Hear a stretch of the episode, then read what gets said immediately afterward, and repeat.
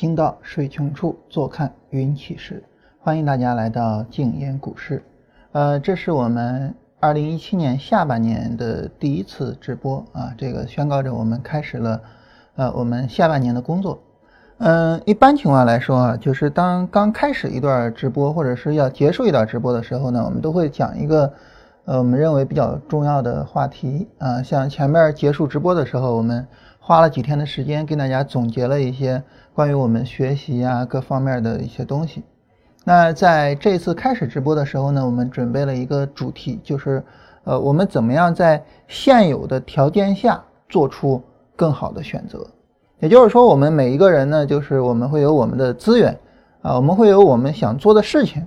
那么，我们怎么样去调动资源，去把我们要做的事情给做好它？呃，这个课题呢，我们大概会花一到两周的时间跟大家聊一下。每天我们会聊一个小的主题，啊，然后呢，这些小的主题串起来，整个课题呢就聊完。啊，聊完之后呢，我会呃整理一下，写一篇文章。呃，就是最终这个给发给大家。那么这个课题呢，其实说白了就是我们怎么样去呃在现有条件下寻找最优解啊。那么在这方面呢，有一本书推荐给大家啊，大家有兴趣的话可以看一下。我们要聊的内容呢，也会有一部分来自于这本书里面啊。这本书叫做《不确定世界的理性选择》，也就是说，在一个不确定的世界里面，我们要怎么样做出理性的选择，并且呢？能够达到我们的目标，能够实现我们的目的啊，这是总体上我们在这一段时间要跟大家聊的一个课题。当然，这个我们会发现呢，跟交易的关系并不是太大，同时呢，它又跟交易紧密的相关啊。因为我们一直都有一个态度，就是做交易这个东西啊，它就是一件事儿。那怎么样把这个事情做好呢？其实跟我们把其他所有的事情做好，逻辑方法都是一样的。所以呢，我们这一段时间聊的这个话题呢。就是，呃，它会对我们交易有一个侧面的帮助啊，而不是直接的。呃，那么我们首先这个简单的看一下大盘啊，我们简单的聊一下行情。聊完行情之后呢，我们来聊一下这个课题里面今天的第一个小的话题，就是呃，我们做事情呢都是要有目标的。那我们为什么要有目标啊？首先呢，我们来看一下行情哈，这个，呃，对于我们来说呢，这个。就是在聊行情的时候，哈，有一个很重要的方面，就是时间跨度的问题啊，时间周期的问题。嗯，我们刚才提到说，我们今天要聊一个话题，就是关于目标的。那关于目标呢，就是说我想要实现什么目的？在交易上呢，有一个问题很重要，就是你想要实现什么样的就做交易的目的？对于我们想要实现什么样的做交易的目的？呃，通俗讲就是你想挣什么钱，在我们想挣什么钱里面呢，它涉及到两个方面，哪两个方面呢？就是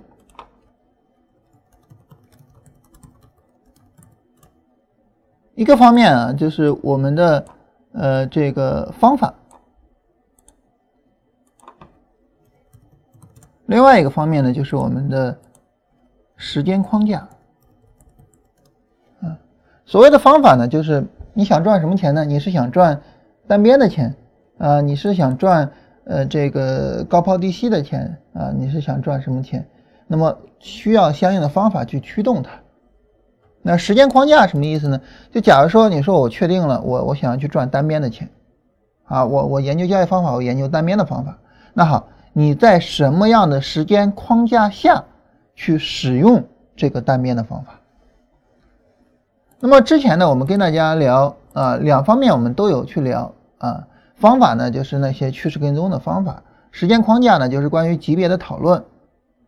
但是呢，在之前的讨论中呢，我们还是比较比较啊，这个着重于方法这一块，而关于时间框架上来说呢，讨论的相对比较少。呃，之所以讨论的比较少呢，原因在于呢，在很大程度上它好像不需要被讨论，就是每一个人会有自己的选择。啊，我根据我的情况啊，尤其是我来到这个市场上的目的，我去确定我的时间框架。啊，我想要做的长一些，我的时间框架就是比较大的时间框架，比如说周线对日线这样的操作。那如果说我想要做的小一点，我的时间框架呢，就是一个比较短的时间框架，就是做短线等等的。所以呢，时间框架取决于我们这些事情，而每个人的呃条件都是不一样的，所以呢，每个人去选择自己的时间框架。所以在这种情况下呢，时间框架可说的并不多啊。但是呢，呃，我发现一个很有意思的现象，就是呃，我们在跟大家聊行情的时候，我们选择了什么时间框架，在一定程度上啊，或者说在潜意识上会影响大家对时间框架的选择。所以在这种情况下呢，那么我们从最一开始啊，我们为了比较方便的去跟大家聊行情、聊方法啊，聊这种行情的切换啊，我们采用了一个比较短的时间框架，就三十分钟的时间框架。但是后来呢，我发现了这个问题之后呢，我们开始使用比较长一些的时间框架啊，我们更多的建议大家使用的是周线对日线啊这种规模的这种级别的时间框架啊。那么在后面呢，呃，我们会。增加或者说会更多的去跟大家聊行情啊，这个在我们之前呢聊的相对比较少一些，我们更多的聊方法嘛，呃，后面我们更多的去跟大家聊行情，呃，今天呢我们就是看一下大盘啊，我们分析一下大盘啊，后面呢我们可以去聊个股，可以去聊期货啊，可以去聊其他的所有品种啊，外汇什么的，呃，你只要愿意这个说，呃，我想问一下，那我都可以去跟大家聊，但是呢。我们在时间框架上尽可能的往比较长的时间框架上去考虑，啊，就是周线对日线这样的时间框架，或者是呢，你比如说我做这个呃期货或者做外汇这样短的，也往日线对四小时、日线对小时或者是这样的时间框架上去考虑啊。我们尽可能的去呃从比较长的时间框架上去进行讨论啊。原因在于呢，我们希望大家能够去呃看更长的时间框架。那为什么说我们希望大家看更长的时间框架呢？嗯，这个原因呢是多方面的啊。首先，第一个原因就是更长的时间框架带来更稳定的、更大的利润。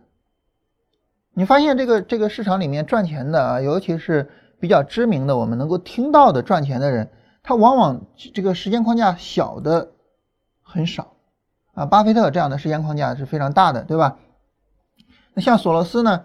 那么我们知道他他他做那些非常经典的操作，但是呢，他的时间框架也是比较大的。大家如果说去看他的呃金融炼金术的话，它那里面有很多单子长期持有，然后就做一些微调。再比如说我们国内像呃林广茂、富海堂，他们呃非常的知名，但是都是做了一波棉花，持有了很久，赚到了很大一波利润，才导致他们非常知名的。啊，所以呢，就是大的时间框架去赚大的利润。嗯，这个时候让交易变得真正有价值，啊，这是第一个方面。第二个方面呢，就是更大的时间框架呢，它会更为走势会更为稳定。在比较小的时间框架上呢，它的走势的杂乱性会更强一些。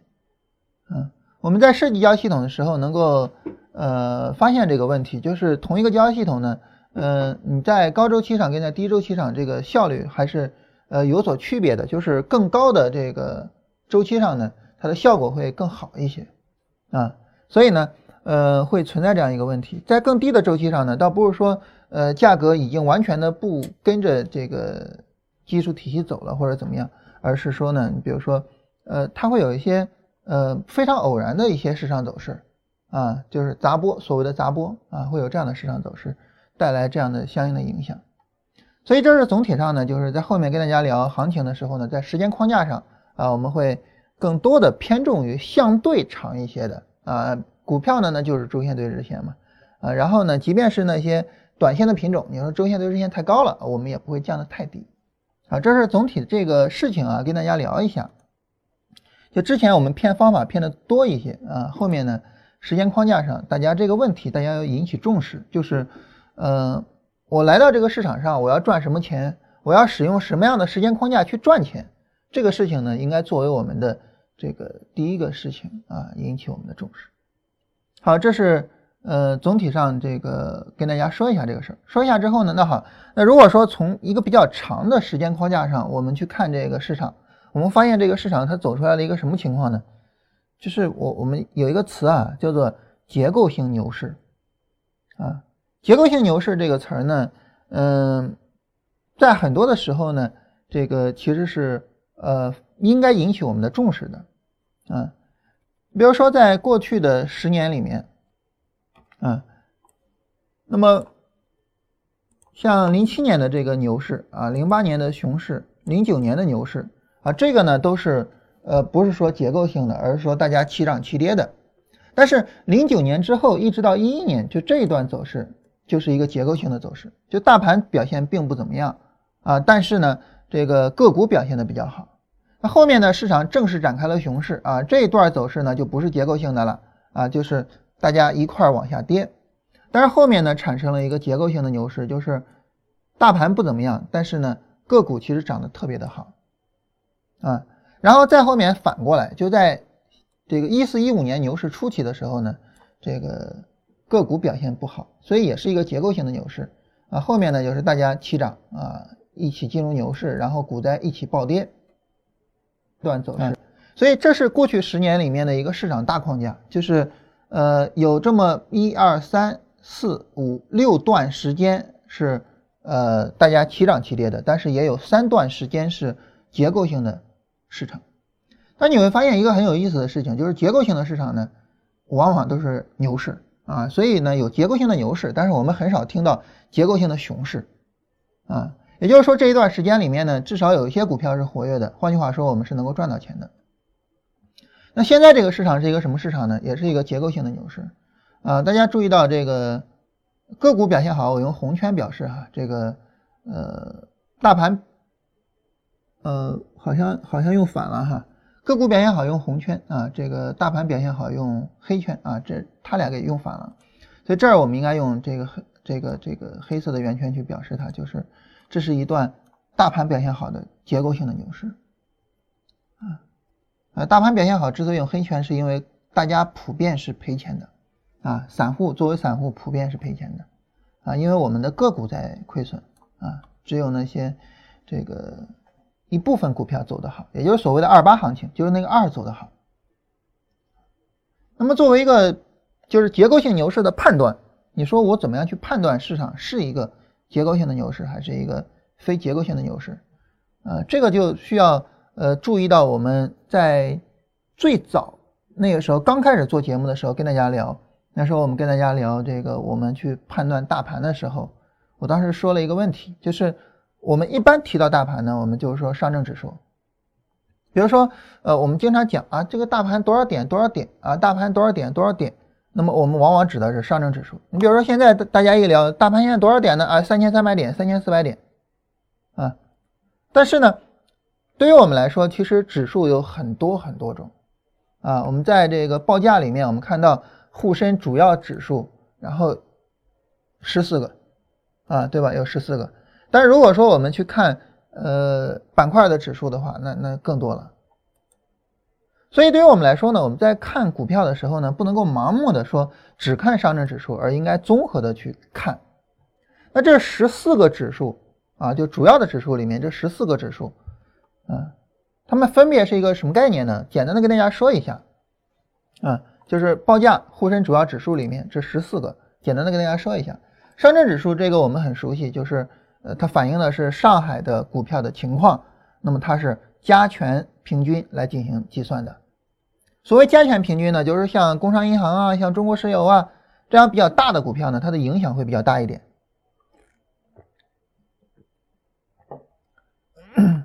中国石油刚刚上市的时候，那个时候体量非常大。那时候中国石油如果说一个涨停的话，大盘要涨八十个点，啊，反过来它一个跌停，大盘要跌八十个点。所以这种情况下呢，上证指数我们经常会讲它有失真的情况。所谓的失真的情况，就是说它更多的被权重股绑架。所以我们会发现呢，就所谓的救市啊，一救市的时候呢，这个市场就会去拉权重股，然后好像上证指数走的挺好的，但其实完全不是那么回事儿。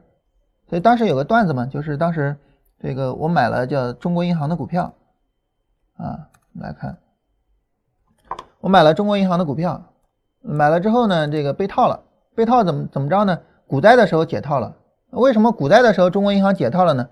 就因为救市会拉它，啊，所以这是权重股啊对上证指数的影响。第二个呢是深成指啊，就深圳成分指数，那么。对于它来讲呢，它是反映着这个深圳市场的一个总体情况的啊，选出来了相应的成分指数去进行一个这个呃加权平均它是一个相对比较能够综合反映啊，就是权重股啊个股，就是所有的这些情况的。所以深成指呢，其实是一个非常重要的、更值得我们去看的指数。中小板指呢和创业板指就反映了中小板和创业板的情况，这两个呢相对来说会比较小一点啊，相对来说会比较小一点，它反映的是小盘股的情况。我们说现在是一个结构性的牛市呢，一个很大的原因在于呢，我们能看到的就是中小板指，呃和这个创业板指在尤其是在前一段时间啊表现的并不是太理想啊，创业板在前面其实是刚创了新低的，那这一波上涨他们表现的还是可以的啊，表现的还是可以的。再往下呢，深证综指啊，深证一百、深证三百啊，那么这三个呢，其实和深成指是类似的，就是它比较综合啊，相对来说比较综合。然后中小三百啊，很明显跟中小板和创业板是类似的。那好，上证五零，上证五零呢，就是上海的最大的那五十只股票啊，所以它跟上证指数是类似的。其实不是类似，是。上证指数其实所谓的被绑架，就是被它绑架，就被上证五零绑架。所以如果说你发现市场是结构性的牛市啊，这个上证五零表现更好，你就在这里边选就可以了。啊，上证幺八零啊，就是相应的类似的情况啊，上证三八零就就相对偏小一些了。沪深三百也是一个相对比较综合的，跟深成指相对比较接近。啊，中证一百和中证五百和中小板比较接近。所以这种情况下呢，那么当我们选指数去看的时候，这十四个我们大概了解了之后，当我们选指数去看的时候，怎么选呢？就是权重股的啊，你选一部分，选一部分选谁呢？就上证五零啊，然后呢就是上证指数啊，上证五零和上证指数这个要选出来，然后呢还有就是综合的，综合的呢主要看的就是深成指。和沪深三百。啊，最后呢就是小股票。啊，小股票的呢就是看中小板指。啊，然后中证五百。和 创业板指。啊，这三个是重点看的。所以这样的话呢，这十四个里面其实没没必要每个都看，这十四个里面呢，你重点看这七个就行了。啊，当然从这里边各选一个也是可以的啊，也就是说，比如说我就看上证五零、深成指和中小板啊，这样也可以啊。当然最多看这七个就行了。看这七个指数呢，它能够比我们只看上证指数对市场的判断更为准确一些。尤其是呢，当市场出现结构性牛市的时候，你能够非常敏锐的发现这个问题，就是市场出现结构性牛市了，然后我要根据结构性的这个牛市的情况去进行选择。我要买什么股票？那所谓的结构性牛市呢，无外乎就是两种啊，哪两种呢？就所谓的结构性牛市啊，无外乎就是两种。第一种呢，就叫做这个二八的市场。那第二种呢，当然就反过来啊，就是八二的市场。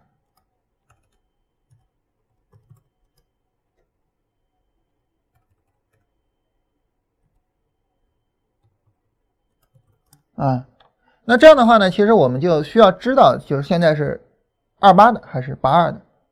那怎么样知道呢？就主要的就是去对比，对比权重股的情况和小股票的情况。当我们发现权重股更强的时候，那很自然的就是这是一个二八市场。当我们发现小股票更强的时候，很明显这是一个八二的市场。那我我们根据不同的情况去进行选择。好，那么我们就。可以看一下过去的情况，然后来说一下这个选具体是怎么选的啊？我们来看这个是上证指数啊，那么我们可以去做一个叠加啊，就是 Ctrl 加 O 啊，然后呢你可以去叠加中小板指啊，当然也可以叠加创业板指，然后叠加之后呢，你就能够去看它究竟是个什么情况了。怎么看呢？我们知道我们做股票哈，嗯，我们是市场上涨。回调，然后我们去买股票，啊，所以前面这儿呢有一个波段的上涨，这儿有一个波段的回调。从周线对日线的操作的角度，好，这儿就有一个日线买进的机会。那么这个日线买进的机会，它出现于一个回调之后，而在这个回调之前有一个上涨，很明显，那么这个上涨的力度和这个回调的力度就是我们做判断的重要标准。如果说在上涨的时候，啊，这个小股票涨得更好，在回调的时候呢，小股票调的更少，那么我们就要做小股票。反过来呢，如果说在上涨的时候呢，权重股涨得更好，那么这个权重股调的更少，那我们就要做权重股。啊，所以就这样一个逻辑，在这个过程中，我们能够发现啊，就是区别不是太大，区别不是太大。但是呢，很明显的就是权重股在上涨的时候，就是上证指数在涨的时候涨得更多一些，调的时候调的更少一些。啊，那么看上证五零，我们刚才提到这个事情啊，就是，呃，它俩其实是就是类似的啊，我们不应该得出来不同的结论。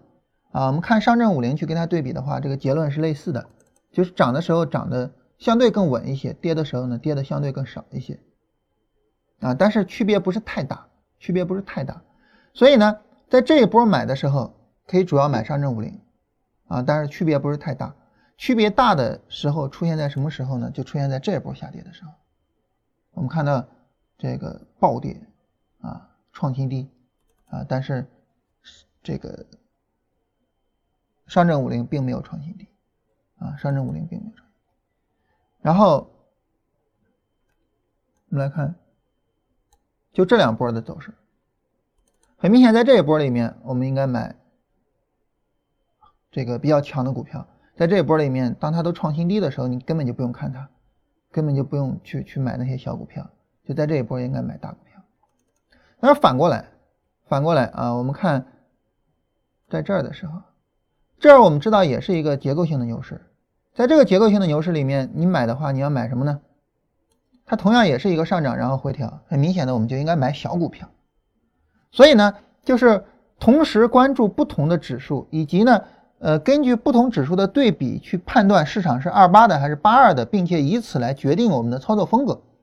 这个呢，应该作为啊我们一个最基本的技能。这两天老老有人问我啊，说你说结构性牛市，结构性牛市，我怎么知道它是结构性的牛市？我怎么去选股票呢？其实就这么来，其实就这么来，啊，就这么来。我们跟大家简单的总结一下啊，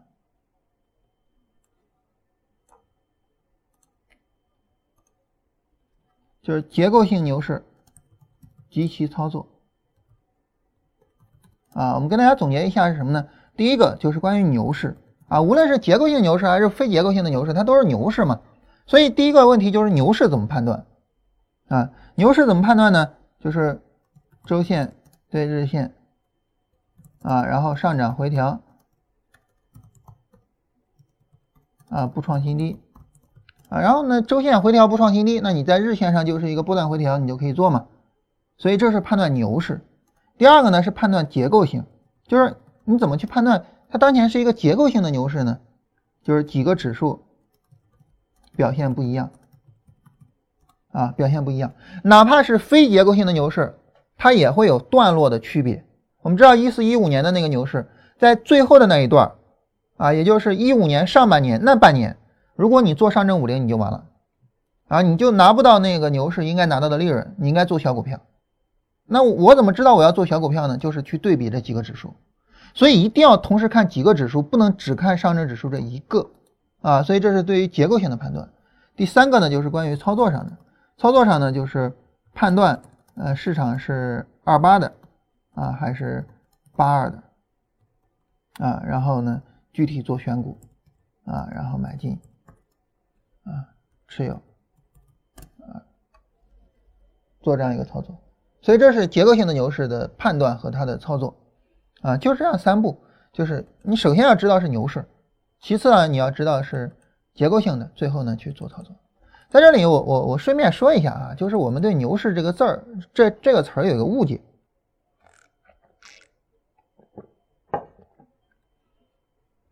我们都觉得哈，你你都是牛市了，那你不就是就是疯狂涨吗？但其实呢，我们知道牛市这个词儿呢不准确，准确的是现在是一个上涨的市场。也就是说，它的趋势是一个上涨趋势。上涨趋势怎么判断呢？就是波段上涨，波段回调，不创新低。所以这是准确的啊。我我们为什么讲量化？为什么讲这个定义？为什么什么？就是因为这是准确的啊，这是准确的。所以牛市这个词儿不准确啊，所以我们不要一听牛市就觉得怎么样了啊。现在是一个牛市，是一个上涨的市场啊，但是不是说呃这个怎么大涨啊，怎么挣钱呀，怎么什么？不是那样啊，不是那样，好吧？那说完了整个的市场状况啊，我们知道现在市场是一个结构性的市场啊，是一个结构性的上涨市场啊，咱们不说牛市了哈，现在是一个结构性的上涨市场。那么这个结构性的上涨市场怎么去做操作啊？我们也已经说了。说完之后呢，我们再叠加一下上证指数和中小板啊，我我们找这两个比较有代表性的去做一下叠加。叠加呢，我们会发现啊，就是。在这里边呢，呃，首先在这一段啊，当然这一段已经过去很久了啊，这一段你看上涨回调啊，中小板还创着新低呢，在这儿啊上涨回调，呃，然后中小板也跌的略微多一点，所以在这儿呢应该买比较大的股票，对吧？然后后边呢，这这这后边有一些下零轴的回调啊，呃，但是呢比较重要的回调很明显就是过年这一次啊，那这一次的时候呢，中小板还在创着新低呢，啊，还在破位呢。啊，所以也应该买比较大的股票，但是重点的就是当前这一次啊，当前这一次呢，很明显的就是这个中小板更强一些了，很明显就中小板更强一些，能够看到吧？这一次就一个反过来的情况，就是大盘破了前低，但中小板没有破，所以在这一波其实是应该买中小板的，应该买中小板，嗯，买中小板，你说怎么买呢？就在这一次要买中小板，怎么买呢？啊，在当时呢，在这个会员群里面，我曾经演示过，就是如果说我买中小板，我在这儿我应该怎么去选，怎么去买？那我跟大家呢也在这儿演示一下。首先第一个啊，我们知道这个中小板啊，你看这是一个板块，这个板块有多少股票呢？到目前为止，中小板已经有了八百八十三只股票。如果说我要买中小板，我需要在这八百。八十三只股票里面去找股票去买，啊，包括我如果说买创业板，呃，创业板呢，我们能够看到是现在已经有了六百八十三只。但是我们知道中小板跟创业板这种小股票，它在基本面上有些时候会有问题，所以怎么办呢？一个最简单的解决办法，我我假设大家跟我一样就是纯技术的啊，不懂基本面，怎么办呢？一个最简单的办法，我们不是有指数吗？创业板指数啊，那么这个指数呢，它没有那么多，它只有一百只股票。这一百只股票呢，是根据它的交投的情况，根据它企业的这个利润的情况，不断的去做调整的。所以这一百只股票是基本上能够去保障它的基本面的啊。那当然，中小板指也是一样的，也是一百只股票，这一百只股票基本是能保障基本面的。那么好。啊，我当时就给大家一个建议是什么呢？就是你就看这一百只股票就好了，就八百多只股票，其他那七百多只不用看了，就看这一百只就行了。啊，原因很简单，就是因为他们的基本面被保障了。就如果说我假设我的基本面不行，那我就买这一百只里边的，这一百只它再差差不到哪儿去吧。啊，那当然这个只是一个相对的概念哈，真正说基本面的高手，那他们当然能够选出来。基本面上非常强的股票，但是假如说我没有基本面能力的话，这是一个最基本的保障。所以还是那句话，大家不要只看上证指数，要同时啊看一下这些股票啊这些所有的指数，包括他们的成分股，它能够帮助你比较简单的就去做选股去了啊。你点中小板，这右边这就是一百只相应的成分股啊，这是中证五百相应的成分股，这些都有了，基本面非常简单的就被保障了。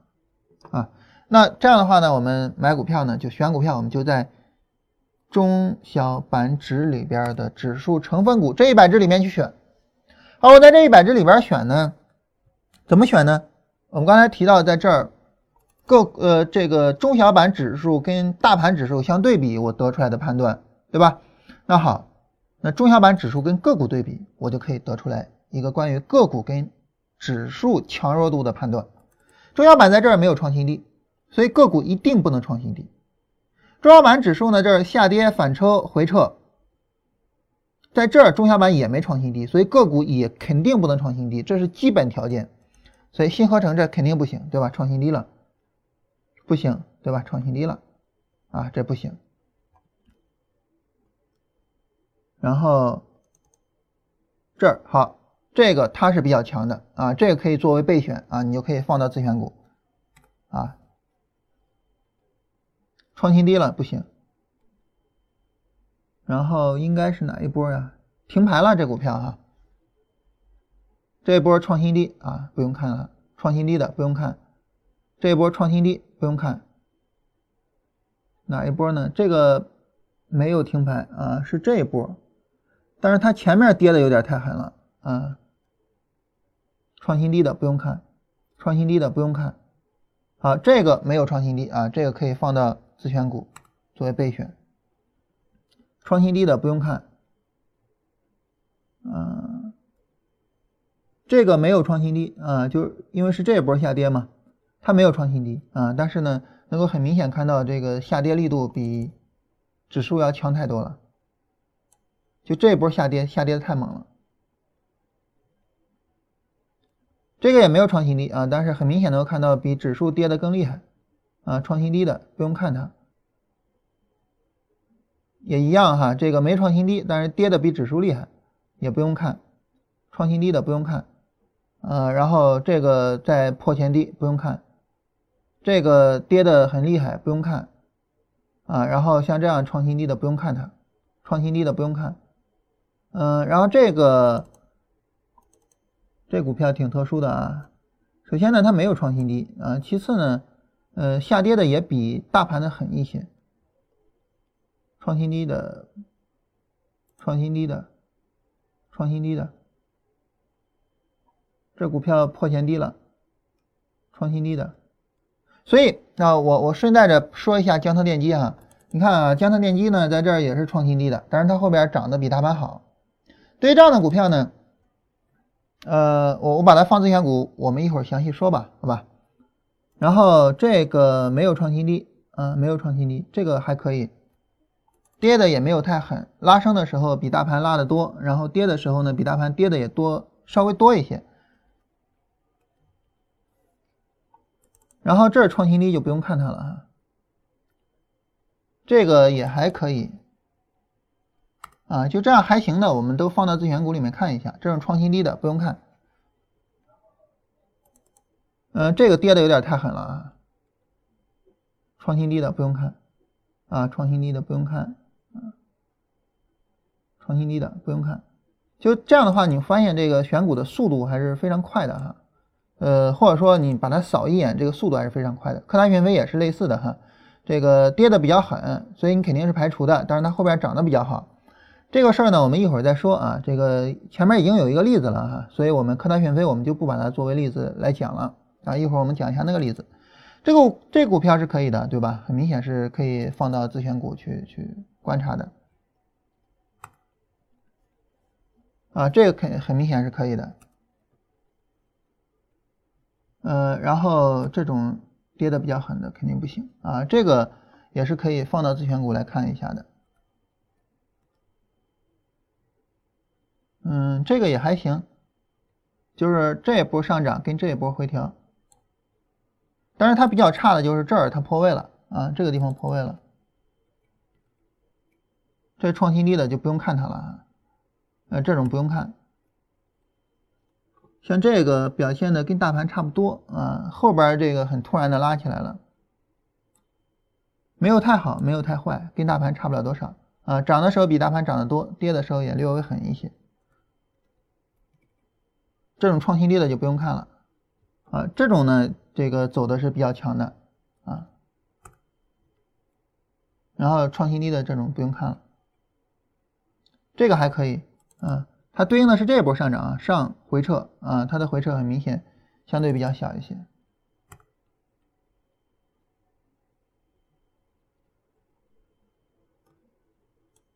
这一波下跌跌的有点太狠了，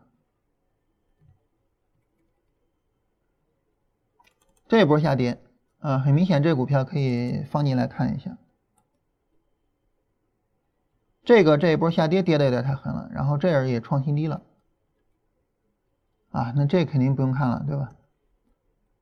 创新低的不用看它了啊，创新低的，创新低的，创新低的，嗯，这个也还可以，好像不对啊，是是，中间中间应该是有停牌，创新低的不用看它了，这种创新低的不用看，嗯，一会儿再详细说这种情况啊，创新低的不用看它，这个很明显走的还是比较强的啊，就这一波回调里边，它走的还是比较强的。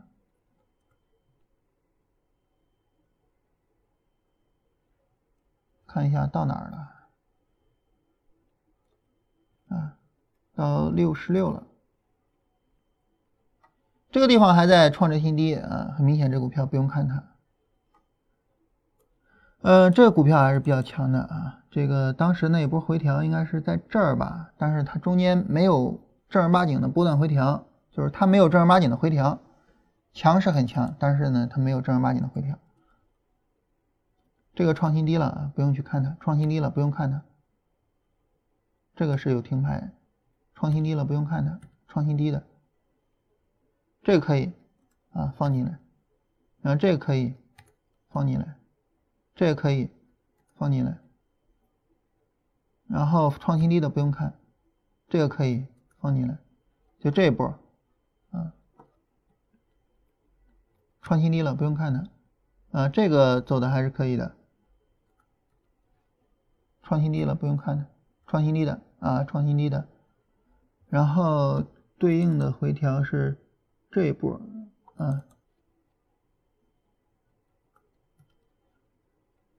这可以，这种不用看了，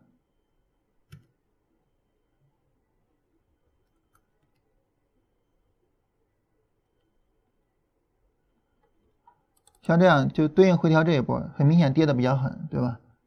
啊，然后对应的回调是这一波，跌的还是比较狠的。这个中间有过停牌，然后它对应的回调，对应这一波回调，这个是创新低了，这种都是创新低的。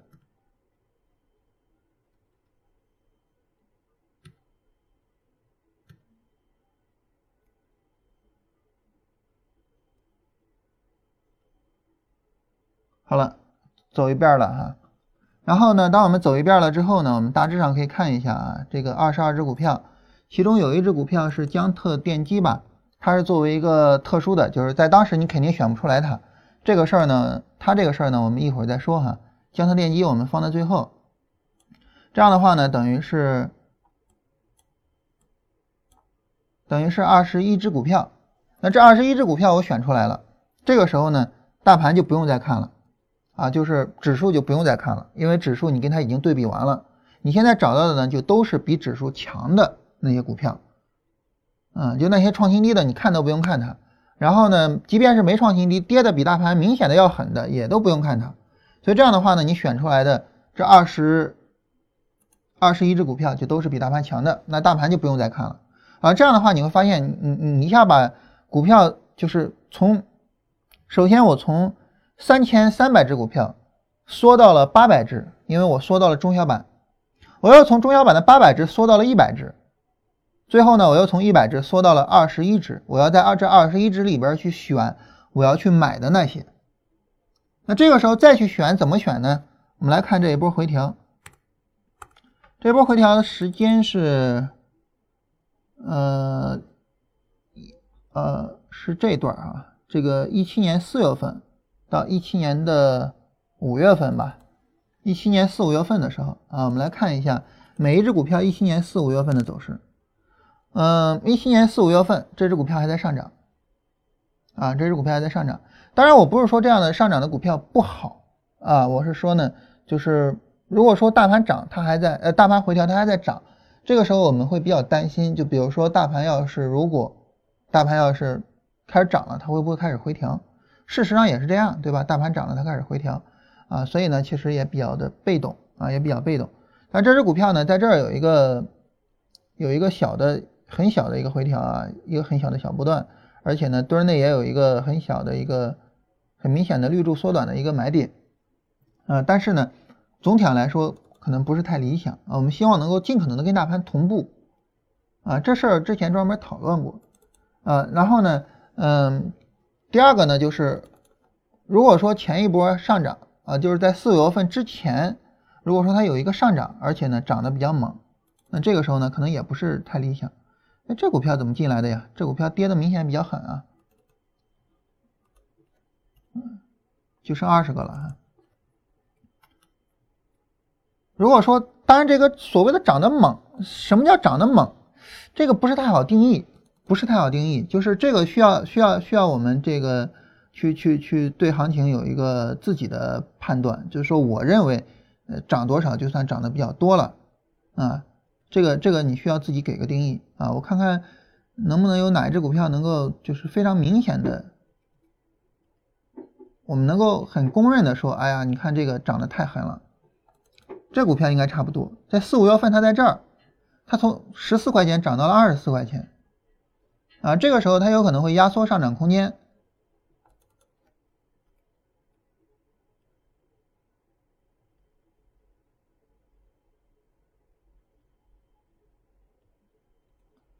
这个呢是从二十四涨到了二十呃四十四，啊，这个是一个方面啊，那还有一个方面呢就是。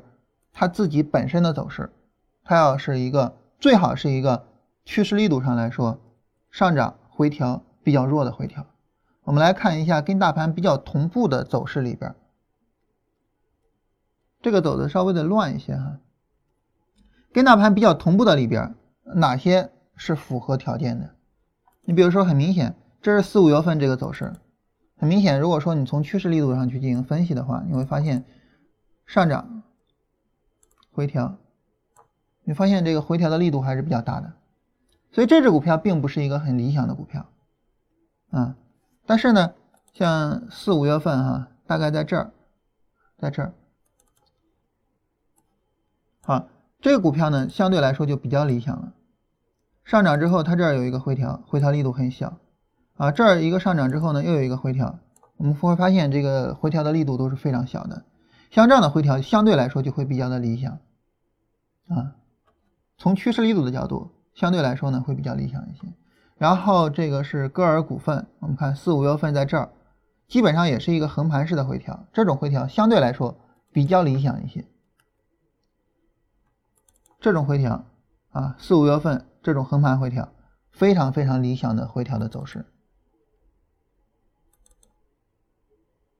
四五月份这个回调，你发现这个力度稍微的就有些大了。上涨，回撤，这个力度很明显就大了。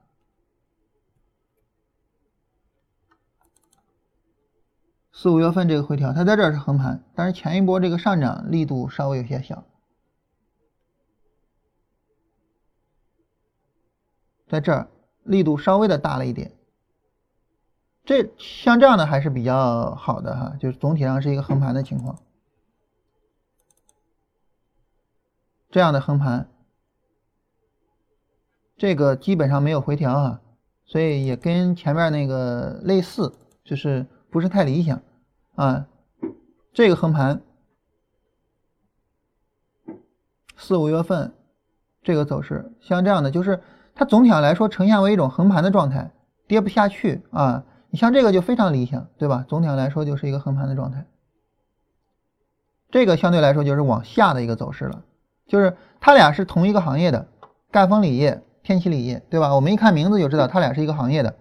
我们对比这两个走势，我们看到这个就是一个横盘的状态，而这个就是一个往下走的状态，所以很明显这个更好。啊，如果说这俩你要选一个，很明显我要选这个。这个是没怎么有回调的。然后四五月份这个是往下走的一个走势，这个是往下走。这个基本上是横着的，啊，这个是江特电机啊，我们一会儿说它。这样的话呢，我们可以删一下了，就是大族激光啊，刚才我们说了，它基本上没有回调，跟大盘不同步，我们可以考虑删掉。呃，每年健康这儿走走的比较乱啊，就这儿创新高比较明显，然后又跌下来，我们把这个删掉。然后这个是往下走比较明显的，删掉。然后大华股份这个我们刚才说表现的还是比较好的，就是像像这种横盘的走势。然后这个是歌尔股份这种横盘的走势也可以保留下来，这种东方雨虹保留下来。然后这个这一波下跌太厉害了，世联行删掉啊，当然它后面表现的比较好哈，嗯，然后这种横盘的这个有一个明显的下跌删掉。海达集团像这种横盘的可以保留下来，广联达啊这种横盘的可以保留下来。海狮股份没有跟着大盘有回调，删掉它。呃，不是海狮股份，这。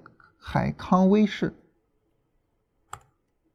康德新啊，这个是可以保留的。欧菲光这个可以保留，然后赣锋锂业可以保留，天齐锂业删掉它。然后立讯精密，这个是没有跟着大盘有回调的啊，它是持续往上走的，删掉它。老板电器啊，往下走的走势。这个是往下走的，索菲亚啊，基本上是横着走，这个也可以保留一下。好了，这样的话呢，我们就说到了最后还有十只股票，就是你通过各种方式去筛一下，然后最后说到了还有十只股票。这十只股票呢，那么有进场位，你可以考虑去买它了。啊，然后四五月份的时候，比如说在这种佛手的地方啊，可以考虑去买。啊，然后呢，像这只股票这种小绿柱的地方，你可以考虑去买，啊，然后这种小绿柱的地方可以考虑去买。这个横盘一个小绿柱，然后如果说没有比较好的进场位，那这个时候没办法了，就没法做它了。比如像广联达这个，最后也没有一个比较好的进场位，那就没办法去做它了。那么这样的话呢，可能又会删掉一两只股票，这样的话就只有几只股票了。当股票有十只以内的时候，这个时候其实基本上来说呢，就可以去做了。所以最终呢，你经过这这么一个步骤，你发现你最终就只需要去买十只以内的股票，这样就可以了。所以整个操作过程就这样就完成了，啊，非常简单。最后呢，我们说一下江特电机的情况。江特电机呢，它很明显在前面是百分之百的不会被我们选出来的，啊，叠加错了哈。啊，因为它在这儿创了新低了，那你说这样的股票我怎么去买它？或者说这样的股票我有没有机会去买它？这个机会出现在什么时候呢？出现在呃我们讲叫纠错的时候，就纠正我的错误的时候。什么样的时候我需要去纠错呢？两种情况。第一个情况就是当我买进之后，就这一波上涨它本身表现的就不好，这个时候呢我可能需要去纠错。啊，我在市场走出来回调的时候，就这一波回调的时候，我去调一下股票。第二个呢，就是我卖出了，我卖出了。你比如说，在这个走势里边，因为我们买了中小板的股票，我们看中小板去卖出哈。在这个里边，你在这个地方是有可能去卖出的，对吧？小红柱嘛，你有可能卖出。卖出之后呢，你发现市场不跌，跌不下去。好，OK，那这个时候我需要再度去买进啊，哪怕是我买进的比较晚，我在这这根 K 线收盘了，我确定市场跌不下去了，好，我在这儿去买。那么我需要把股票给买回来的时候，我有必要非得去买我之前的股票吗？没有必要，因为我之前选股票我是根据这个上涨和这个下跌去买的，但是呢，到这一天的时候，这儿已经变成了一个很远的事情，我需要根据最近的情况买。我根据最近的情况买，怎么买呢？我就去看这波上涨和这个回调，那么就有可能说，比如说江特电机在这个上涨和这个回调里面很明显，那么，嗯，我看一下这个回调是哪一天啊？假如说在这儿八月十四号收盘我去买啊，这已经晚的不能再晚了，对吧？八月十四号收盘，我们会发现它在这儿，呃，八月十四号收盘。我们会发现它在这儿。总体上来说呢，你会发现在这波上涨里面，它从八块一毛三涨到了十二块多，很明显比大盘要强。然后回撤又不是太明显，在这是一个很明显一个趋势延续的一个回调，所以那我就可以去买它。也就是说，对于这种股票，就是你当时选不到，但是它后面涨得好的股票，从两个角度上啊，你有可能去买它，就是一个是我主动做调整，第二个是我卖出之后的一个被动的调整。啊，这是跟大家一块说一下整个操作的情况。好了，我们今天呢跟大家聊这个大盘的行情，聊这个操作呢，基本上就是这些内容。总体上来说啊，基本上就这些内容。当然了，那么关于这个走势来讲的呢，大家比较关心的还有一个问题，这个问题就是大盘后面怎么处理？那我们如果说看上证指数的话呢，当然其他的指数走势是类似的哈，我们会发现这一波上涨，它这儿是一个波段的上涨，这儿有一个小波段的回调，这儿是开启了新一波的上涨。很明显的新一波上涨，在时间上和空间上跟前面是没法比的，所以呢，如果说后边市场上涨回撤上涨，这儿有一个背离的话，可以考虑先出一下。这儿如果说有一个背离，可以考虑先出一下。出来之后呢，去观望市场的情况。目前来说呢，市场上涨回撤，那么后面要展开新一波的上涨，那么去去关注一下这个情况啊，这是关于后边的情况啊。那么这个后边呢，我们可以。根据市场发展的情况呢，我们再去观察啊，再去观察。好，这是总体上这个跟大家聊一下行情啊。这个以前总觉得聊行情没啥话说啊，但是呢，今天说了很长时间，说了快。所以也就是说什么呢？就是当行情走着的时候，你比如说我前面已经对行情做了一个总体判断，然后它在不断的往前走，这个时候其实没啥可看的，没啥可说的。但是呢。呃，无论在什么时候，比如说我刚一开始看到这个市场，我对它有一个总体的判断，市场什么样的，然后怎么去处理它，这个时候你就会有很多说的。所以对于我们来说呢，我们做交易，呃呃，做市场判断，做这些所有的这些工作，总是在事前有大量的事情要做，而在操作过程中啊，在持有股票的过程中，没什么可看的，没什么可讨论的，啊，总是这样一种情况。好，这是关于行情的情况啊。这一块呢，大家有啥问题，这个可以跟我们说一下。嗯，大家在公众号里面直接回复啊，然后呢，我就可以看到嗯大家的问题啊。关于行情这一块，大家有什么问题需要问的？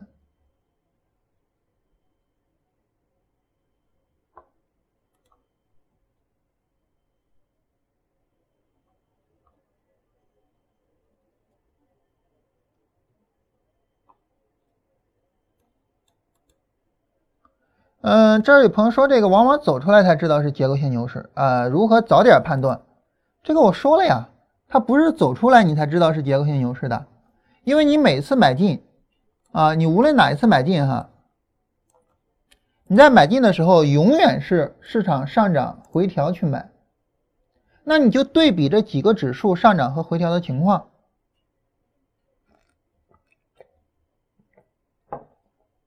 然后呢？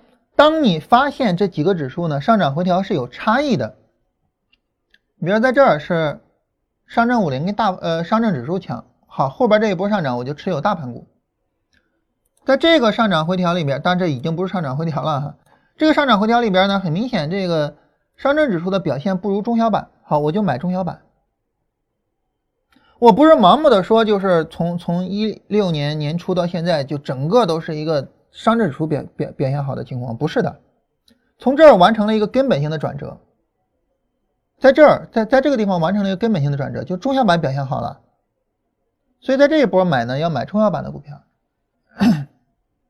所以不是说只有事后才能判断出来，在当时就市场这一波上涨回调已经走出来的情况下，我们就是能够去做判断的。你比如说在这这一波回调，这一波回调呢，中小板是创了新低的，创业板是创了新低的。那我不可能去买中小板跟创业板嘛，对吧？那我肯定是要买上证指数，呃，买这个上证五零的嘛，啊，我我们看一下这一波哈，你对比一下就知道了，啊，我们看啊，这个大盘没有跌破前低嘛，然后中小板暴跌，啊，我们看这个创业板，创业板暴跌啊，而且创业板是跌破了前面这个低点的。所以很明显，你就知道市场是结构性的，因为我们只有回调才能买，所以我在回调的时候判断出来市场是结构性的就可以了，足够了，对吧？那我在回调的时候买就 OK 了，好吧？就这个方法，所以不是事后的。个股个股我们今天就不看了哈，因为我们一后边还有一个小话题啊。然后呢，这个 K 线叠加之后怎么去判断？K 线叠加之后的判断，最左边最左边啊，你把那个重要的低点放在最左边。你比如说判断这一波，你就把这一波的低点放在最左边。好，这个上涨回调，好吧？就重点是把谁放在最左边。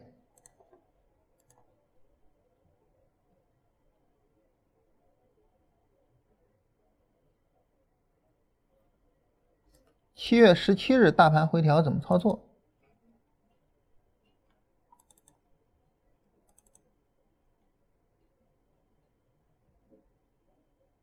七月十七日大盘回调，这个不操作啊？这种短线回调你操作它干嘛呢？这种短线回调当然是持有了，这个这个还需要操作吗？如果说需要操作，就这一波回调，这一波回调是需要操作的。市场上涨回撤，这是一个短线回调，短线回调不用管它。上涨这儿有背离，需要卖股票，卖了股票之后，你就需要去看了，我要不要再去买啊？然后你发现这个下跌力力度大啊，没有破零轴啊，然后上涨回撤跌不动，最晚最晚在这一天补回来，最晚在这一天收盘把股票补回来。所以这个回调是不用管的，这个回调是不用管的，好吧？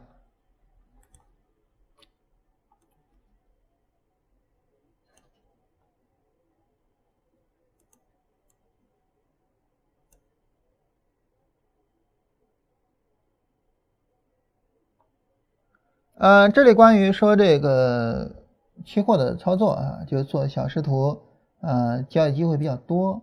呃，当时做小时图的短线，什么叫小时图的短线呢？就是比如说市场呃上涨回撤不破前低啊，这就是个短线机会啊，上涨回撤不破前低，这就是个短线机会，不是只做第一次啊，不是只做第一次的，是只要是上涨回调不破前低就可以，好吧？所以这个是一个问题啊，就是，嗯，你发现少，是因为你是做的不是短线，你做的是波段，啊，你做的是波段，明白了吧？就是你做的是波段的结束啊，你做的是波段的结束。好，那么大家有什么问题呢？在公众号给我们发一下啊，我趁着大家。发问题的这个时间，我们聊一下今天的这个小的话题，就是我们为什么要有目标？这个话题我们刚才提到了哈，就是呃，这是我们呃要跟大家讲的一整个的一个大的话题的第一个小部分啊。这个大的话题就是呃，我们怎么样在不确定的世界里面做出我们的理性选择？我们怎么样在现有的条件下寻找我们的最优解？那么。当我们说我们去寻找最优解的时候，哈，这儿有两个字儿叫最优。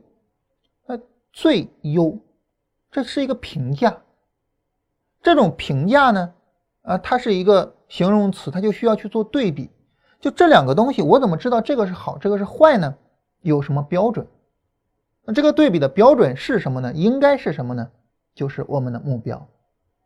最能够帮助我们实现目标的，就是最好的。所以我们要做的第一件事情就是我们要定我们的目标。那为什么我们要有目标呢？就我们做事情为什么要有目标呢？我从一个故事开始跟大家讲啊。当然这个事儿呢，呃，后来我就没再关注了啊。大家知道互联网就这样啊，就是一个事儿出来啊，大家都很关心。哎呀，我我我我对这事儿怎么看？我对那事儿怎么看？然后呢，又有一个新的事情出来啊，老的事情我们就不管了啊啊，互联网就这样。那那个事儿啥事儿呢？也是在当时我正好想讲这个课题的时候出来的。就当时呢，这个一个摄影的工作室啊，然后呢，他们接了一个活儿，就是给一个新娘拍她的婚礼。然后呢，就派了一位摄影师去。结果呢，在新娘，比如说我明天我要婚礼了，结果呢，这个摄影师接了一个电话，说母亲病重，让他回去。然后呢，摄影师就去找这个新娘，说：“你看我老娘病了啊，要死了，说你让我回去。”新娘说：“我操，那怎么行呢？我明天就要结婚了啊，你今天回去，那我怎么办呀？”说：“那你要走的话，你就要赔偿我，对吧？我当时在你这儿我交了多少钱？那当然这个钱你要给我退回来，对吧？其次呢，你要有赔偿。然后呢，这个摄影的这个老板，那很自然的，那你怎么能这样呢？对吧？人家老娘病重啊，你这人怎么能不讲情面呢？然后不行啊，不能退钱啊，不能这个给你赔偿啊，而且呢，我工作室我其他的员工都很忙啊，也调不过来。但是你说你这个新娘怎么这么没有人情味呢？啊，然后这个摄影师觉得对呀，那么这个新娘怎么这么没有人情味呢？所以呢，这个工作室的老板就把这个事儿呢贴到了网上啊，然后呢，那个摄影师也把这个事儿贴到了网上，然后大家去评价。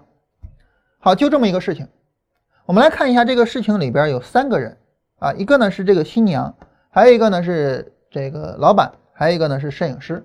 这三个人我们会发现啊，他们三个有一个非常有意思的区别，这区别在哪儿呢？首先，我们来看一下这个新娘。这个新娘她做事情目的很明确，就我的目标非常的明确，就是明天我要结婚了啊。然后呢，这是我一生中只有一次的这种事情。好，我一定要让这个摄影师给我好好的拍下来。我不能说我结婚我没有摄影师。所以他的目的非常非常的明确，就是如果说啊你不走最好，你把我。婚礼好好的给我拍完，如果你要走，你给我双倍赔偿。为什么呢？因为我可能明天我结婚，我紧急找别的摄影师，可能我给的钱要多，对吧？呃，抓紧时间把人叫过来。你知道这个都有这个因素的，就是你活越紧，肯定越贵。所以我拿着这个钱，我可以去再去找别的摄影师。所以他的目的非常非常的明确。因此呢，那么他在整个过程中，他是最占据主动地位的啊，而。他也顺利的实现了自己的目的，啊，当然，呃，这话说的不对哈，因为我不知道后续的结果啊。按道理来说，他是应该能够顺利实现他的目的的。第二个呢，就是那个工作室的老板，那个老板的目的也很明确，他有两个目的：第一，不管发生什么事儿，不能耽搁我挣钱，啊，所以呢，就是你交了的这个钱，我是不会退的，啊，赔偿扯淡嘛，不可能赔偿的。那其他的员工过来顶这个活儿不可能嘛？其他员工在其他地方帮我挣钱的，所以呢，这是我第一个目的，就是钱我是一定要赚的。第二呢，就是我的员工的情绪我是一定要安抚的，否则的话他以后不能帮我挣钱了呀。所以他的目的有这两个，而这两个目的呢，他也基本上实现了。首先呢，就是他并没有去给那个新娘违约，所以并不需要退钱，也不需要怎么样。其次呢。他的员工也被他安抚的很好，他的员工反复骂的是新娘，而不是他。他员工是觉得那新娘没有人情味儿，所以在这个里边呢，就是这个老板的目的基本上也实现了。但是这个老板犯了一个错误，什么错误呢？就是他把这事儿放到了网上。本身这个事情呢，就是一个商业纠纷，商业纠纷你们自己解决就完了。但是他放到了网上，但是他放到了网上，跟他第二个目的有关，就是安抚这个。自己的摄影师跟这个目的有关，但是呢，嗯，就说我放到了网上，我在网上我痛骂这个新娘一顿啊，就跟这个我的员工说，你看我为了你，对吧？我动用我的网络资源，我动用我的社会影响力，我们一起来骂这个新娘。但是当你放到网上的时候，这个我觉得群众的眼睛是雪亮的哈，大家马上就发现问题所在了，对吧？那这个事情的最佳解决方案其实就是你赔偿完事儿了，然后摄影师赶紧回家，但是我。不这么来，所以呢，他呢在这个目标上其实是有明确目标，而且也实现了。但是呢，啊，做了一个叫做狗尾续貂的事情，就是把这件事儿放到了网上，啊，所以呢，也可以说他的目的并没有完全的明确，啊，这是老板啊，比那个新娘稍微差一些，但是也挺好。但是那个摄影师呢，我们会发现呢，他的目的是非常非常不明确的。那当听到老娘病重的时候，我操，那我得赶紧回家呀，对吧？老娘病了啊，而且病非常重，那万一来不及见最后一面怎么办呢？赶紧回家。但是呢，一听到说要赔偿的时候，我操，钱也很重要啊。那老娘病重，但是我也不能赔给，其实这个人可以直接解约，然后他赔给那个新娘钱嘛，对吧？但是我不能赔钱呀。那不能赔钱怎么办呢？这事儿怨我吗？怨我这个人没有孝心吗？怨我把钱比老娘看得更重要吗？当然不行了，我要骂这个新娘，一切都是这个新娘的错。所以呢，你会发现这个人的所有的行为都是漫无目的的，他不知道究竟是亲情更重要，钱更重要，还是自己内心的平衡感更重要。所谓的内心的平衡感，就是说我不能降低对自己的评价，我不能让自己发现，我操，原来我是一个把钱看的比亲情更重要的人，所以我要骂那个新娘，这是我骂新娘的根本原因。所以你会发现，这个人呢，他做什么事情，他不知道我究竟要什么。啊，这是这个人他最失败的地方。所以我们发现，在整个三个人的博弈中，只有这个人完完全全没有实现自己的目的。呃，也可以说他根本就没有自己的目的，这是这么个事情。所以在这个事情里面呢，我会觉得那个新娘做的非常好，那个老板呢做的还可以，但是那个摄影师做的很差劲。好，当我说到这个时候呢，大家会发现哈，我。在这件事情上的探讨，以及我们关于这个话题后面的所有的探讨，不涉及道德评价。也就是说，谁对谁错，对不起，这个我不管，我管的就是我怎么实现我的目的。也就是说，我教给大家的是你怎么去实现你的目的。但是至于说，呃，你拿着这个方法去做什么事儿，这个我不管。就道德评价，咱们不讨，咱们不考虑，也不讨论，咱不讨论他们这三个人谁对谁错，新娘究竟有没有人情味或者什么的，这个我们不讨论，我们只讨论我怎么把事儿做好，而这个事儿有对有错，那个要取决于我们自己每个人内心的道德感去评价，好吧？那么这个事儿呢，我提前说一下。所以在这个里面呢，就是这三个人，他们每个人做到的有对有呃不是有好有坏啊，做的有好有坏。有人完全实现了自己的目的，有人狗尾续貂，但是有人完全乱七八糟。一个很重要的原因就是出发点，一个很重要的原因就是在我刚一开始做这个事情的时候，我有没有我的明确的目的？这个是一个很重要的原因。新娘非常坚定的明确的目的，老板目的很明确，但是呢，稍微的稍微的这个这个把自己看的牛逼了一些啊，结果把这事儿搞到网上去了，而。最后一个就是那个摄影师，目的完全不明确。但那那你说这个目的明确跟不明确，怎么就造成了那么大的区别呢？原因在于哈，对于我们人来说，我们存在着两种状态啊，这个是哲学上的术语。哪两种状态呢？第一个状态呢叫做自发的状态。什么叫自发呢？就是我们被基因驱动着，被我们的。这个应激性的反应驱动着啊，我们被一些习惯驱动着。就你给我这种应激反应，我就去啊，你就是你给我这么一个呃这个刺激的条件，我就做出来相应的应激反应。比如说接到电话，老娘病重啊，我的应激反应就是我操，赶紧回去啊，我得，这就叫应激反应啊。那么这种应激反应呢，是每个生物都有的，包括人，每个生物都有的。所以呢，人区别于其他的生物，人之所以能够成为这个世界上的我们叫万物之灵，绝对不是因为人的叫自发反应，而是因为另外一个东西，在哲学上与之相对应，叫做自觉。觉是觉醒的觉，觉悟的觉，自觉。什么叫自觉呢？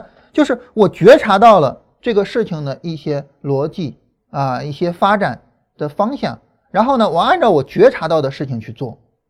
我不按照我的这种应激反应做，我按照我觉察到的这种东西做，这叫做自觉。那对于这种自觉来说呢，很自然的就是说它是更高级的活动。那么自发跟自觉，你说为什么自觉是更高级的呢？这个有一个很有意思的区别，就是人的思考能力究竟牛在什么地方？大家可能想不到哈，人的思考能力其实就牛在一个很小很小的一点上，就是我们能够想象并不存在的事情。所有的自发都是应激反应，都是我根据当前存在的事情做反应。但是自觉不是，自觉是根据当前不存在的事情去做反应。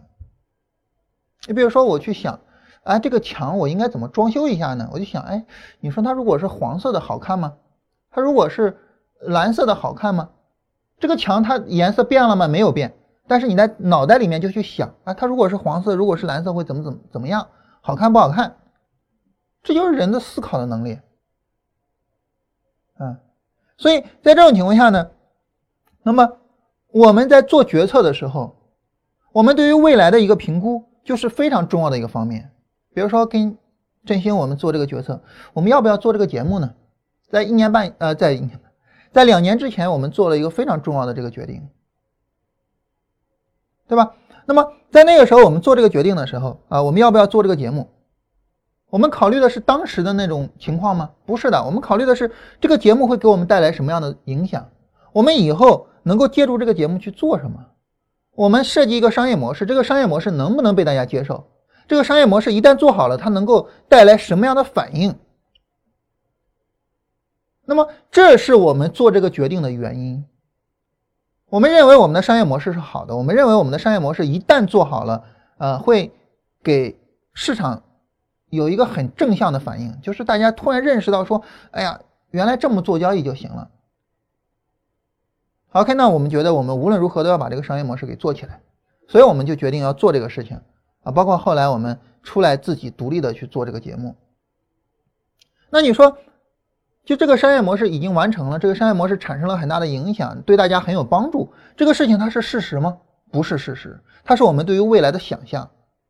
我们努力就是为了把它变成事实，所以这个时候呢，就是我们是根据未来的并不存在的我们想象的东西去做决策的，所以这是人最牛的地方。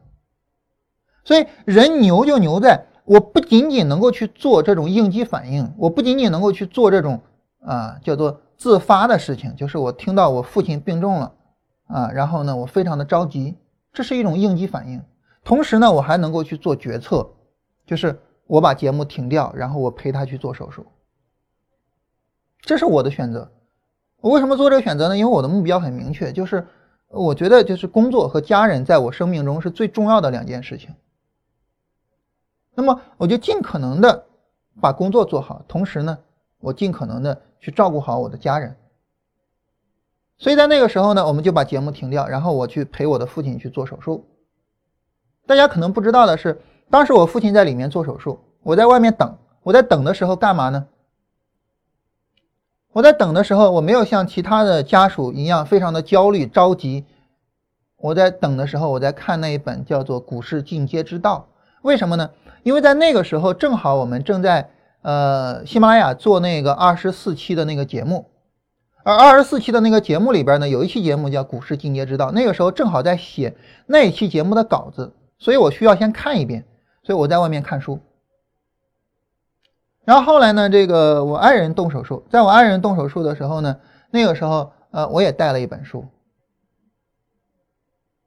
就是对于我来说呢，我尽可能的一方面做好工作，另外一方面呢，我照顾好家人。当两者相抵触的时候，我首先照顾家人，但是我尽可能的在照顾家人的时候，能有条件做工作，我就去做。所以我的目的很明确，在这个时候呢，我们会发现呢。那位摄影师呢？是他的母亲病重。对于我来说呢，是我父亲病了啊。我爱人也曾经病过，但是呢，这个呃，我的处理，我个人认为比他的处理要好。至少我不纠结，至少在我的内心里面没有任何的纠结，没有任何的说啊，我应该怎么样，我不应该怎么样。我很明确我要做什么事情。所以这就是有目的跟没有目的之间的重大的区别。没有目的，你做的一切都是自发的反应。这种自发的反应是一种很低级的应激反应，它对于我们的成长，对于我们做好事情没有任何帮助。但是我们想要从自发走到自觉，那这个时候呢，第一件事情就是我们对未来要有一个展望。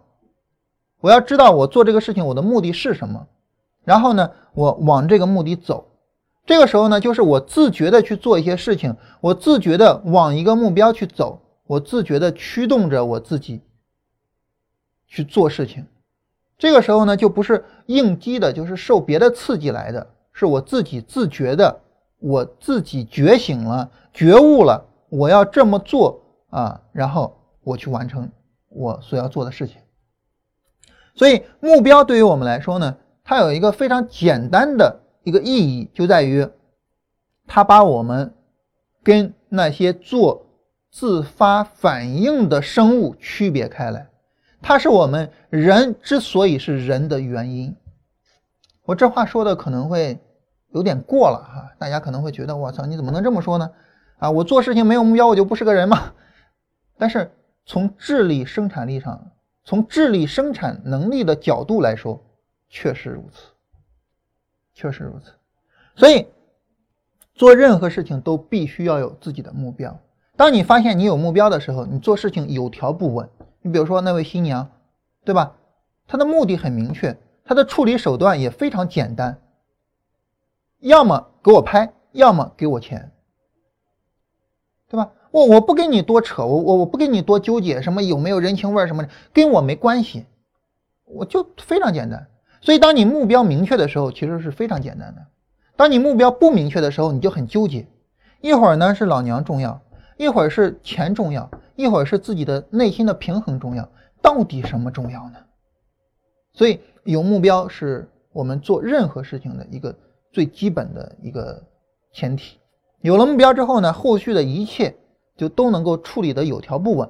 而没有目标或者说目标感丧失的时候，你发现你做任何事情都是乱的，都是乱的。那么呃，我跟大家再聊一个我自己的事情哈，就是呃，我爱人其实在生完孩子之后呢，稍微的有一点点抑郁啊。然后这个原因呢，我觉得最主要的原因在于我们在这一年里面经受的压力太大了啊。然后在这一年里面。呃，我爷爷去世，我父亲得癌症，呃，然后呢，爱人生孩子，结果孩子刚一出生就进了呃这个病房啊，结果呢，导致他一个星期的时间没有看到孩子，啊，对于一个母亲来说，这是一个非常大的煎熬，甚至于说，连我都未必能够体会他当时的心情。然后呢，他自己又被检查出来了身体上有一些问题，然后十一月份有可能要动一个手术。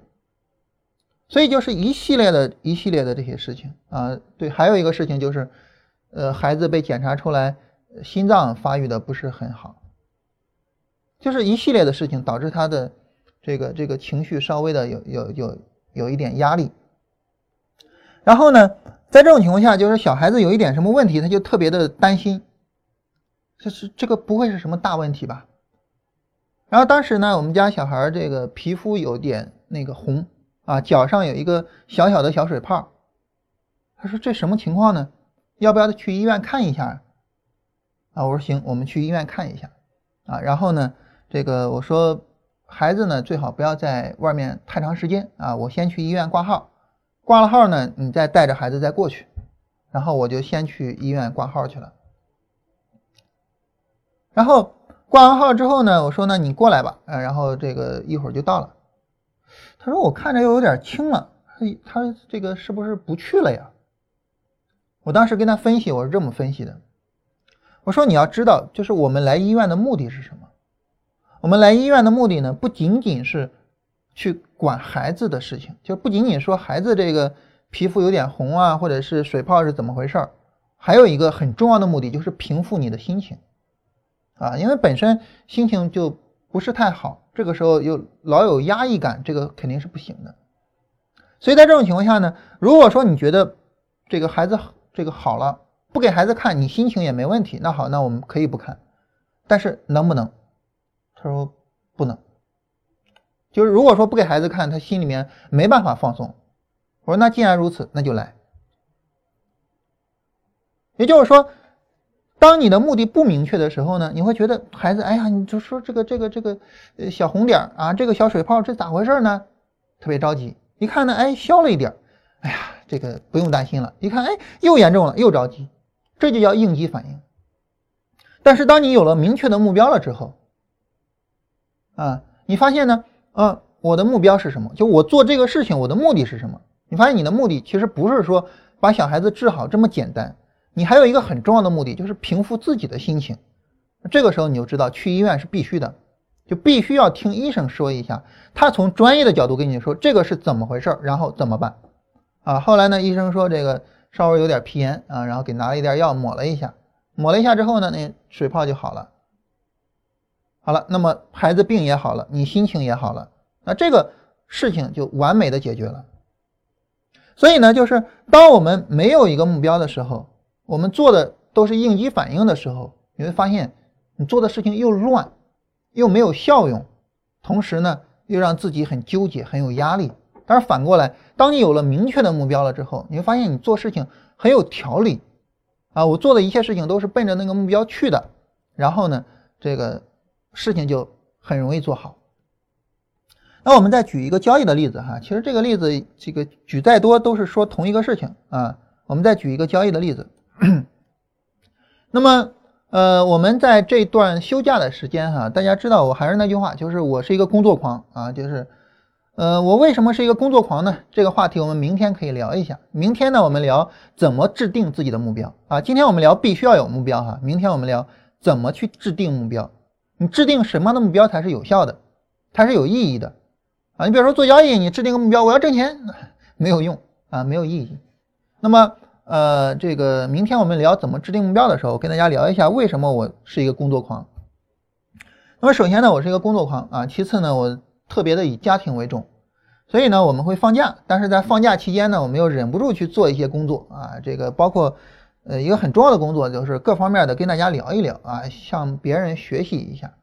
我们会向媒体的朋友去学一下怎么运营啊，怎么去把我们这个事儿给做起来。我们也会跟交易的朋友去接触一下，就学一下，就说我我们的交易应该怎么样再去发展啊，尤其是呢，我们去学一些基本面的东西和一些呃期权相关的东西啊。那你学基本面、学期权，嗯，尤其是基本面，这个时候呢，难免要跟实体企业接触。我们跟很多实体企业接触了一下，就包括这个做黑色的，呃，钢铁呀、焦炭啊，啊，也包括做农产品的，就大豆啊，呃，豆呃豆粕啊，然后这个这些东西。然后我们发现了一个很有意思的现象，什么现象呢？就是国内做淘宝的企业很多，但是呢。大部分做淘宝的企业啊，最后都走向投机了。就是我不是不再是为了淘宝，不再是为了维持，就是帮助我企业更为稳定的经营，我变成投机了，我变成追踪我的价格的买卖了。嗯，邵博那边呢，这个他们呃有很多做呃实体企业的啊，做实体企业呢，他做交易呢，实际上有很多的钱可以赚。比如说，他们叫基差，实际上我到现在我都没搞懂什么叫基差啊？基差可以赚，呃，然后呢，点价去做投机可以赚钱啊，然后套保，就是他有各种方式去赚钱。在这个时候呢，其实就是当我眼睛盯着基差的时候，我就觉得我操，我要挣基差的钱，这个钱比较厉害。去年邵博他们做基差挣了百分之一百多啊，几千万的利润，哇，这个利润太大了，我要去挣这个钱。但是你这个投机这个挣钱也很重要啊！我要去挣投机的钱，就是你发现应激反应，对不对？应激反应就是你看到什么你就要去做什么。我们做股票的，股票一涨应激反应，你买进；股票一跌应激反应，哎呀害怕了卖出。你发现你做的这些都是应激的反应。所以呃有些时候他们知道我们做交易做得好啊，也会跟我说，就是哎你能不能给我一些意见？我给意见呢，往往是这样的。我第一，你要知道你挣什么钱。你要知道你挣什么钱。如果说连这件事情你都不知道的话，那你后边就甭谈了。第二，你要知，就说你要去设定策略，我要怎么去赚这个钱？设定策略怎么设定呢？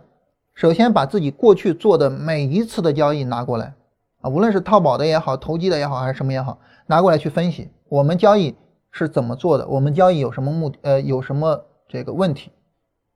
然后呢，再去分析我要去赚这个钱，我怎么去做到它？我就定我的策略，然后我去复盘看我的策略行不行，然后再去做，就这么一个过程。但是第一步永远是你一定要明确我赚什么钱。这一步如果不明确，你做的所有的交易全部是应激反应。当别人跟你说基本面的时候，你会觉得基本面重要；当别人跟你说投机的时候，你觉得投机重要；当别人跟你说这些。基差呀，这些期权呀，你觉得这些东西重要？你觉得什么都在受别人的影响去做，啊，那这个肯定是不行的。所以我们今天聊这个话题啊，很小很小的一个小话题，小到了好像没有聊的价值一样，但是它非常重要。当你没有这个之后，你后边一切都没有意义。就是我们为什么要有一个目标？我们有一个目标很简单，就是让我们成为一个人。有目标，能够根据不存在的东西去制定自己的行为，啊，能够从自发、从应激反应走向自觉，走向有目的的、有规划的行为，这是我们人之为人的最根本的一点。好，说完这个小事情啊，我们来看一下大家的问题啊。看完问题呢，我们今天基本上就结束了。呃，搞不清楚背离和背驰有什么异同？背离是一个经典概念啊，这个传统的技术分析里边就有的啊。背驰呢是禅师自己搞的一个概念。呃，八月初看到三十分钟背离啊，这个卖掉了啊，然后后边就没有进场点了。八月初回调之后怎么进？三十分钟背离还需要出吗？八月初在这儿有一个三十分钟背离，所以所以你要知道，所以就是首先要知道自己的时间周期啊，首先把自己的时间周期给搞定了。你知道了自己的时间周期之后，你后边的一切都好处理。你你时间周期不搞好它的话，你后边的都不好处理。背离是这儿吗？这这背离也太小了吧？你比如说这个三十分钟哈，咱们就说三十分钟，比如说这儿可以出啊，因为这背离太小了哈，这有一个顶部降低，这儿可以出，出来之后这儿就要接回来，有一个底部抬升接回回来。当然中间这个只有几十个点，呃，只有三十个点，百分之一的这个短差的利润。啊，但是你在这个地方要接回回来，对吧？所以这是有这个我我觉得这个处理起来还是有明确的条件的。然后如果说你做三十分钟的话，你在那儿接回回来之后，你在这儿可以卖掉啊，然后后边这些就都不具备接回的条件了，一直到现在不具备接回的条件，对吧？那这个操作还是比较简单的哈。大家说啊，行。呃，那其他看有没有什么问题啊？没什么问题呢。我们今天基本上就是这些内容啊。一个呢是把过去的这个大盘跟大家理一理啊，怎么怎么操作结构性的牛市，跟大家理一理。另外一个呢，聊一个非常小的话题，就是我们为什么要有目标？嗯，可能说的有点重哈，这个人之为人。然后我们简单的说一下我们后边的这个时间上的安排和呃直播这些东西哈。嗯，基本上呢后边我们就呃每周。呃，这个五天就这么做下去了啊，一直做到十一月份啊，应该到十月末，十月末十一月初啊，然后看我爱人那个手术什么时候做，然后到时候呢，我们可能会暂停一下啊，大概是这样啊，就基本上这从现在九月十一号到十月末这将近两个月的时间，这个是呃能持续去做下来的。然后呢，嗯，在。这段时间里边呢，就是我们讲这个课题，就是我们怎么样去做最优解。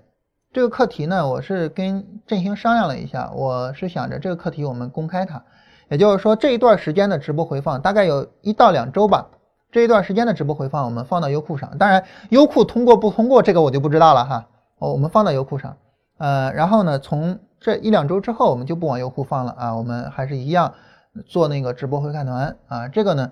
也请直播买了直播回看团的朋友能够理解，为什么这一段时间的这个视频我想放优酷上呢？因为我觉得这个课题对于我们每个人做任何事情应该都是有启发的。当然这样好像有有点把我自己说的太那啥了哈，太太太厉害了哈。我觉得是应该会有所启发，所以我希望能够去启发更多的人。后边呢，我们可能更多的聊技术，更多的聊交易啊。那个时候呢，嗯，就是我们会。这个放到直播回看上，就不再给大家公开了啊，这是这样的一个安排。嗯，后边呢，这个关于直播，关于这些安排哈，就是因为优酷关闭了直播的这个渠道，所以这种情况下呢，我们直播现在只能在北京时间和易直播做。然后呢，喜马拉雅有音频的直播。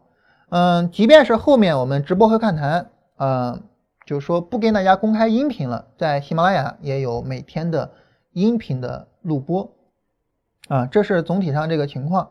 然后大家每天早晨啊，在这个，在这个这个呃公众号就可以看我们的直播。然后有什么问题，在公众号跟我们去进行讨论啊。基本上这就是我们后续的安排哈。呃，这儿有朋友最后一个问题啊，说系统设计里面一定要明确是赚短线还是赚波段吗？当然了。所以，所以我们今天聊的是什么呢？我们今天聊的就是呃，我们要明确我们的目标嘛。对吧？你设计一个系统，你的目标是赚短线还是赚波段呢？你不明确，不明确那不行嘛，对吧？所以一定要明确啊，一定要明确。这个话题是，就这个概念是一定必须要明确的，好吧？好，那我们今天就到这个地方啊，然后呢，我们明天早晨十点啊，我们跟大家接着聊啊，我们聊下一个小话题，就是我们怎么去制定目标。